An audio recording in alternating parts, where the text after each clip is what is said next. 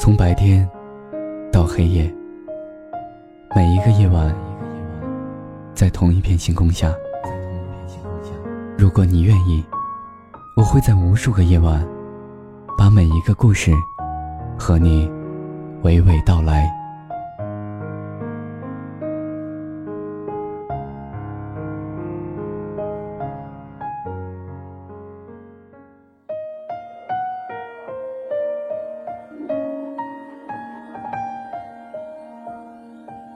Hello，大家好，欢迎收听 Star Radio，我是 Seven。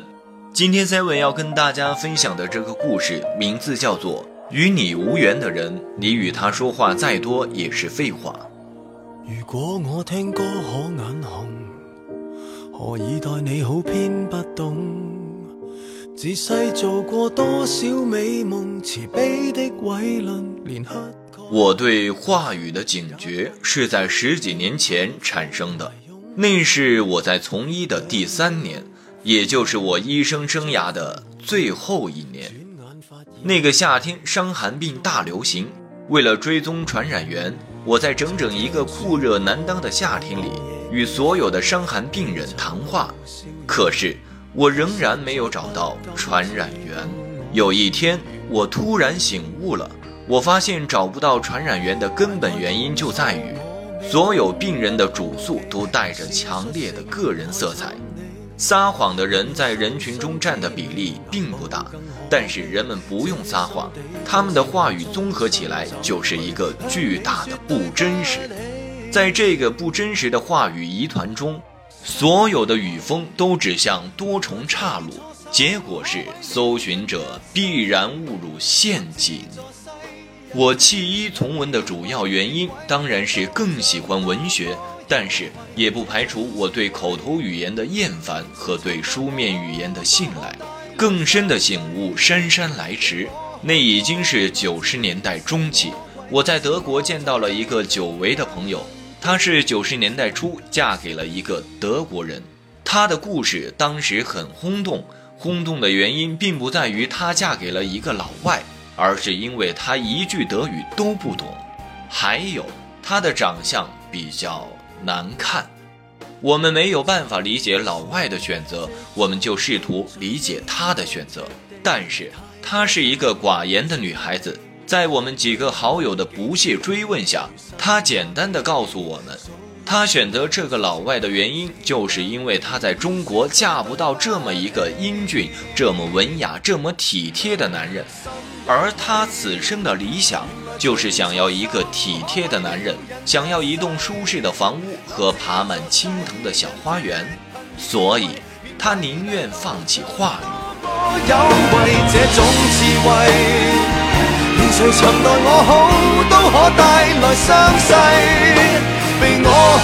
当时我们都认为他的牺牲太大了，我们都一致的认为他为自己的难看的长相和接近于痴人说梦的理想付出了人生最惨痛的代价。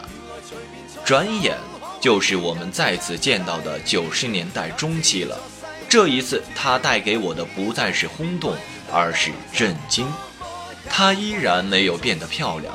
但她生育了两个非常漂亮的混血儿。我们坐在她的大花园的木椅上喝咖啡，青藤果果然爬满了她的篱笆。花园的远处，她的小女儿在荡秋千，儿子则很开心地和老爸踢足球。花园的近处是他的油画画架。我的这位朋友依然只能说最简单的德语，但是他的神态已经深刻改变。安详的，如同在富裕安定的生活中过了三辈子一样。显然，他不仅没有付出人生最惨痛的代价，而且顺利地达到了他的理想。他深有体会地对我说：“说话不重要，最简单的对话足够管用。亲密的人之间，更重要的是眼睛，是表情和动作。你认为呢？”我认为我朋友的人生体会是一种真理，或者接近于一种真理。那一天，我回到我居住的饭店，坐在窗前，望着德国幽静的绿树成荫的居民区，想了很久很久。我想，这个世界最普遍的矛盾和麻烦，难道不都是话语引起和造成的吗？一个人的话语只是在出口的一瞬间具有真实性，可这一瞬间眨眼就过去了。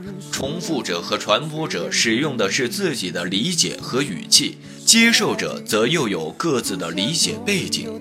任何一种最细微的因素都能改变话语的顺畅流通，使之产生多重意义。于是。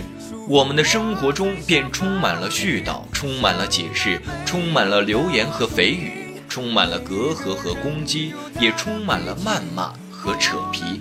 想想多么无聊啊！其实，在一个人的生活中，与你无缘的人，你与他说话再多也是废话；但凡与你有缘的人，你的存在就能惊醒他所有的感觉。你们不用说话，你们即便说话也是一堆泡沫，在阳光下五颜六色，看起来很美丽。其实它仅仅是你们情感交流的衍生物，过去了也就消失了。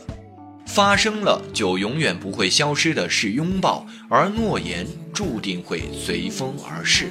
别的全不看，变的世界，也许好，也许坏，各。一半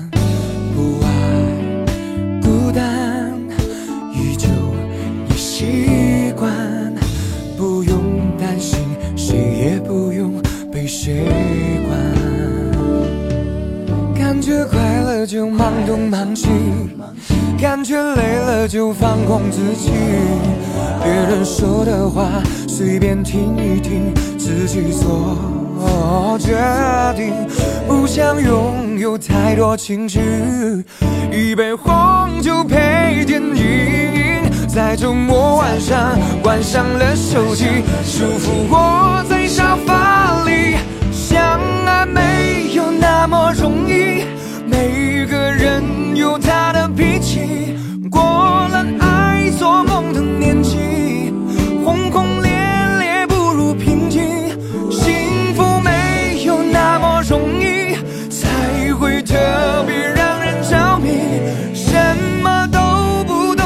年纪，曾经最掏心所以最开心，曾经相爱没有那么容易，每个人有他的脾气，过了爱做梦的年纪，红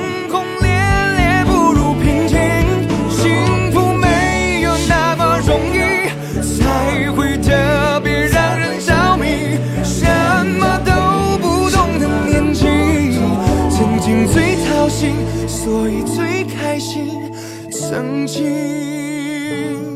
想念最伤心，但却最动心的情。